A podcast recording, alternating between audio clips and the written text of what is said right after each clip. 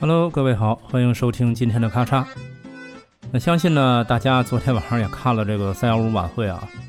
我不知道您有没有跟我一样的想法啊，就是年年三幺五，年年曝光假货，但是打假似乎永远看不到尽头。那我每次看完之后都在想，是不是因为咱们现在的造假技术啊特别高超，所以呢这个假货永远打不完？以前。古时候啊，民风比较淳朴，那个时候是不是就没有造假？那后来呢，我就发现了这个事儿啊。那自古以来，打假造假永远是热点话题啊，不是光咱们现代有。那今天呢，我就和您聊一聊关于古时候打假的这些事儿。其实呢，早在三千多年以前的周朝啊，当时就已经有了咱们中国的第一部消费者保护法。那根据《礼记》的记载呢，周代的时候对食品的交易特别的严格啊，它其中就有记载说：“五谷不食，果实未熟，不周于市。”也就是说啊，为了保证食品安全，那周代呢就已经严禁未成熟的果实进入市场，以防止这种食物呢能够引起到相关的食物中毒。那这一规定呢，应该算得上是史上最早的关于食品安全的管理记录。那另外呢，周朝的《礼记王志》里面也有相关的记载，比如这个用器不中度，不周于市；兵车不中度，不周于市；布帛精粗不中数；幅度狭不中量啊，不周于市；间色乱正色，不周于市。那这个规定呢，就更加严格了。它不仅仅说的是相关的假货啊，还对产品的质量。数量、品质还有颜色不达标啊，这些都算不合格，都不能上市销售。那紧接着呢，我们再说说汉朝啊。汉朝呢，经济发展，对外交流活动比较频繁。啊，大家都知道啊，有一个张骞出塞，对吧？张骞出使西域，当时呢，应该算是最早的海淘啊，他带回来很多稀奇的东西，但是数量有限啊，那肯定是远远满足不了大多数人的需求。所以你在想啊，那个时候自然环境啊、交通条件啊，以及战争的不确定性，那你说做代购的成本其实等同于玩命。于是啊，就开始出现了假冒的情况，可以说啊，是能仿制的就仿制，能冒充的就冒充。那您说这冒充的要是个装饰品啊、日用品啊也无所谓，但如果是冒充食品，那就是严重影响人们的健康了。因此呢，汉朝制定相关的法规啊。说食物因腐坏等因素可导致食物中毒，应尽快焚毁，否则呢将处罚肇事者及相关的官员。所以从这个时候呢，就您看啊，也不单单是处罚这个肇事者了，还有相关的连带责任人啊。我们就是说，这应该是最早的倒查机制吧。那到后来呢，又进入到了隋唐时期，那个时候啊，经济属于飞速发展啊，老百姓的生活呢又提高了一大截。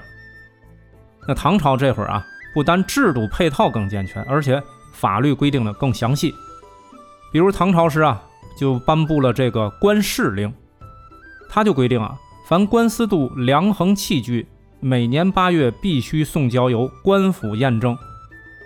京师地区由尚书省的金布司和大府寺主管，那地方呢由各州县负责。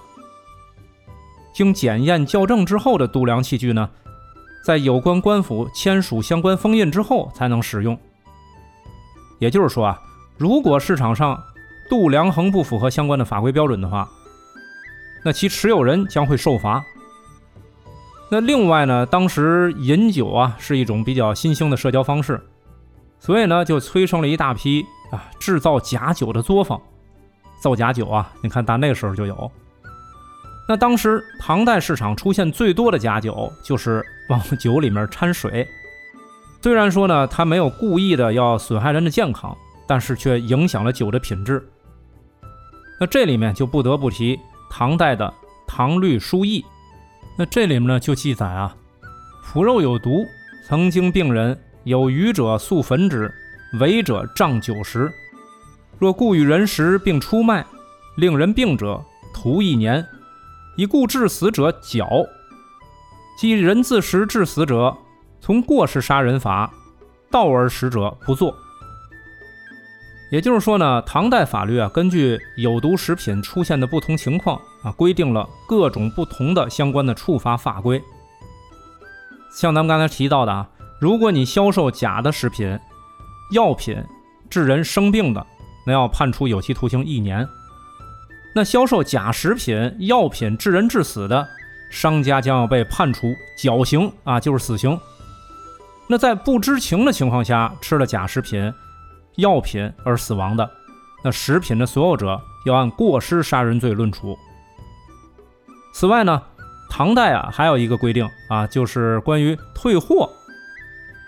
那《唐律疏议》中也也有记载，说消费者买到商品之后，如果在三天之内出现问题，可以直接找商家退货。那退货时呢，还明确规定了一定要有公证人进行验看，确认确实是这个商品啊存在品质问题，方可退货。那如果商户不给退货怎么办？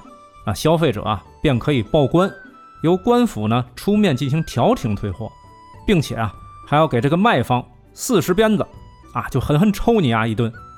那到了宋代呢，啊就是咱们大家常说的复宋，啊城市化速度加快，市场经济一片大好。那个时候呢，在东京汴梁和洛阳的饮食行业可以说是空前繁荣。那在《东京梦华录》和《清明上河图》啊，甚至于说小说《水浒传》中啊，都有反映。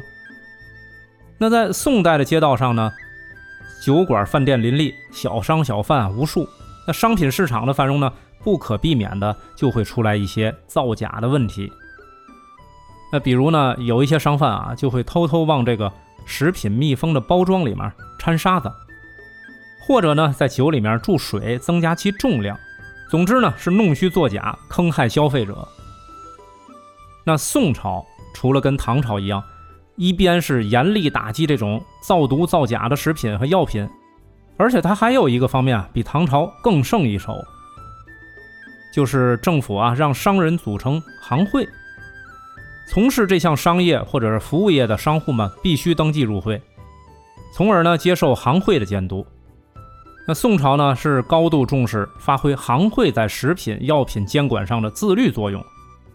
那这个行业协会呢，不仅协助打击有毒食品和药品，而且啊，他还要对食药品掺假、以次充好啊这种事情要承担相应的责任。所以当时的消费者如果买到了假冒伪劣的产品啊，可以直接向行会进行投诉。那另外呢，还要值得说一句啊，对于贩卖假药、劣药的现象，那宋代呢也有相对比较先进的法律条款加以管理。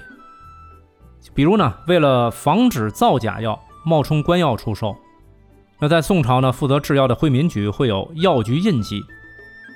另外呢，合剂局也会有合剂局记四个字的大印。那另外呢，东南西北四局。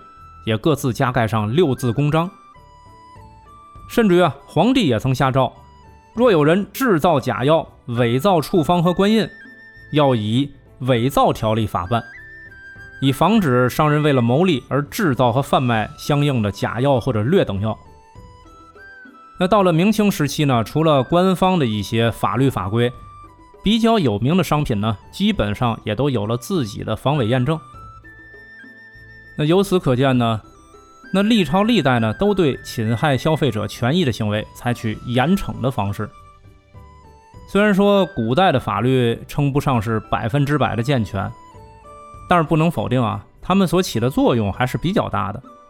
那对消费者的利益起到了一定的保护作用，所以也很值得咱们后人借鉴和学习。那作为消费者呢，我更希望咱们现在的商家，就是这些卖方。能够以信誉为本，以义待人。正所谓信义为先，利取正途。